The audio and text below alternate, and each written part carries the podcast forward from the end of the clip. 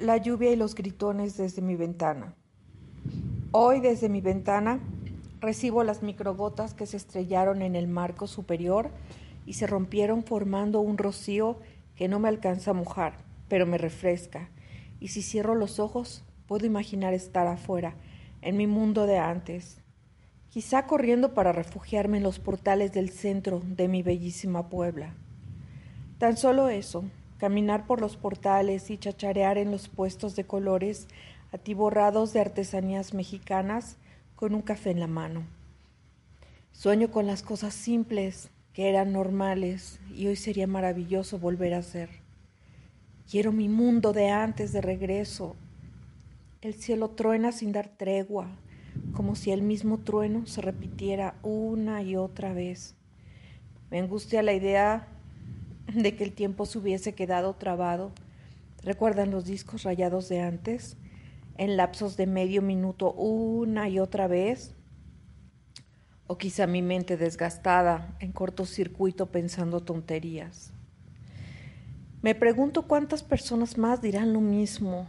Ojalá que esta lluvia sea lo suficientemente fuerte como para limpiar las calles, barandales y manijas del virus endemoniado y llevárselo por las alcantarillas para nunca volver. Por supuesto, no voy a mencionar la cursilería de que nos limpie de pecado a los humanos y así conseguir el perdón. Esto que está pasando no es un castigo, no de mi Dios. Además, el pecado es parte sustancial del bien, como la teoría de la dualidad nos dice. Hay días en que apenas despierto, ya se está terminando. Otros días son eternos, pero todos iguales, solo unos más cortos que otros. Los pregoneros que mantienen las calles con vida en los tiempos del COVID. Muchos de nosotros no pueden darse el lujo de quedarse en casa y con valentía, resignación y mucha necesidad caminan con sus cuerpos encorvados, la expresión rígida, y la mirada ida hacia los lados y arriba, atentos ansiando una respuesta. Aún así, sacan la fuerza de no sé dónde para gritar sus pregones a los cuatro vientos.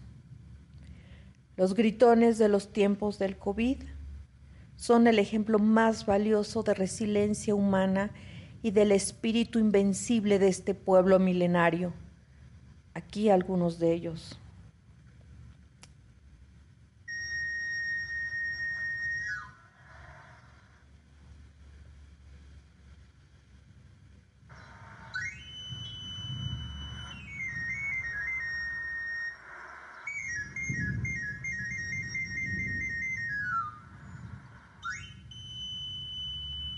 El afilador,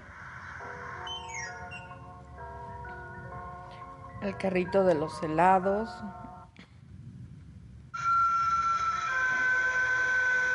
el camotero,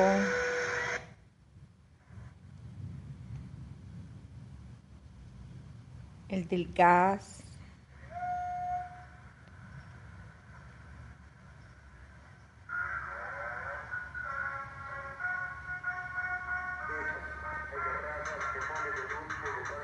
el de los tamales. Al final de la jornada, cuando el cielo entra en arrebol, ya tarde, en la retirada, sus carritos están a punto de empujarlos a ellos. ¿Recuerdan a los galardonados? Bueno, aquí están de nuevo. Son cosas que por su empatía y mimetismo se han ganado pequeñas almas y son parte de los seres que acompañan. Yo miro la escena con compasión y en clara epifanía reconozco lo superfluo de tantas cosas a mi alrededor. Las cosas que nos importan no existen para ellos. ¿Qué puede ser importante cuando recorres las calles bajo el sol, bajo la lluvia, por horas, esculcando las bolsas de basura y te encuclillas donde las piernas se te doblaron y ya no dieron más? Las tripas, después de un tiempo dejan de protestar. ¿Qué van a saber los gritones del número de contagios, gráficas y de curvas planas?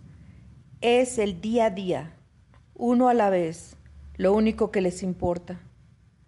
Los hombres y mujeres del día a día que gritan anunciando sus productos a veces se sobreponen y entrecruzan unos contra otros en una competencia de gritos por la supervivencia y que conforman el carácter tan singular de esta ciudad de contrastes y ferocidad.